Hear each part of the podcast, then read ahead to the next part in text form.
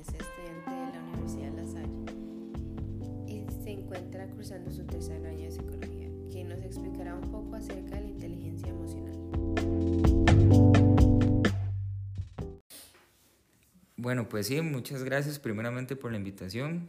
Eh, pues sí, este es un tema muy relevante hoy en día, incluso por todo este tema del COVID, ¿verdad? Porque bien sabemos, la vida no es igual, hay muchas cosas que quizás antes no teníamos ni por la mente que fueran a pasar, pero creo que este es un tema que puede aportar bastante hoy en día. Y es que nuestro día a día se vuelve muy acelerado y en ocasiones tendemos a no saber cómo tolerar las diferentes circunstancias de la vida. Creo que esto se puede ver mucho con, con temas de la ansiedad y angustia, que no solo vienen con el estrés diario, sino también de problemas externos como la pandemia en la que nos encontramos. Pues sí, ¿verdad? ¿Qué tema es el de la pandemia? Porque es algo que pues, no teníamos planeado, ¿verdad? Y es como muy frustrante el hecho de que quizás no podamos seguir haciendo cosas con normalidad a como estábamos acostumbrados antes. Entonces, por eso es muy importante el tema de la inteligencia emocional.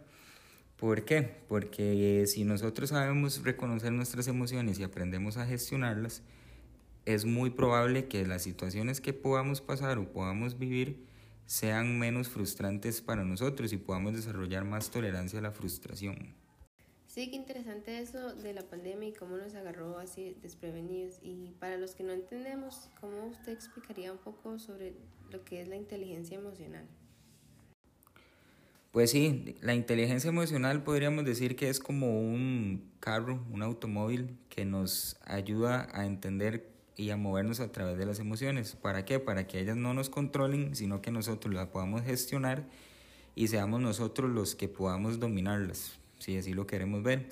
Entonces, por ejemplo, eh, ¿qué pasaría si, no sé, eh, en su clase, no sé, un profesor le gritó, le dijo algo de una mala manera y usted responde igual? Probablemente y pues termine en algo mucho peor, ¿verdad? Como una discusión, un pleito, no sé, como lo queramos ver pero la idea, lo que él propone es que, digamos, la inteligencia emocional es poder entender lo que está pasando en ese momento, reconocer que el profesor está enojado y nosotros no necesariamente tenemos que responder igual.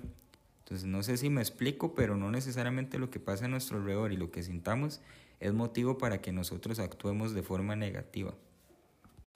Y tal vez no todos estamos acostumbrados a escuchar ese término, pero es importante eh, tomarlo en cuenta porque es todo un tema, pero ¿cómo sabemos cuando alguien tiene una inteligencia emocional o cuando alguien ha pues desarrollado esta inteligencia en sí? Cuando primero piensa y después actúa. ¿Por qué?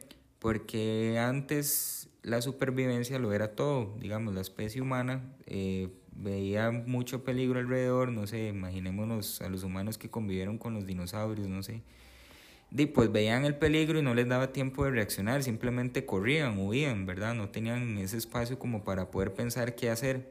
Entonces la inteligencia emocional lo que apunta es que seamos totalmente contrarios a eso, que primero pensemos y después actuemos.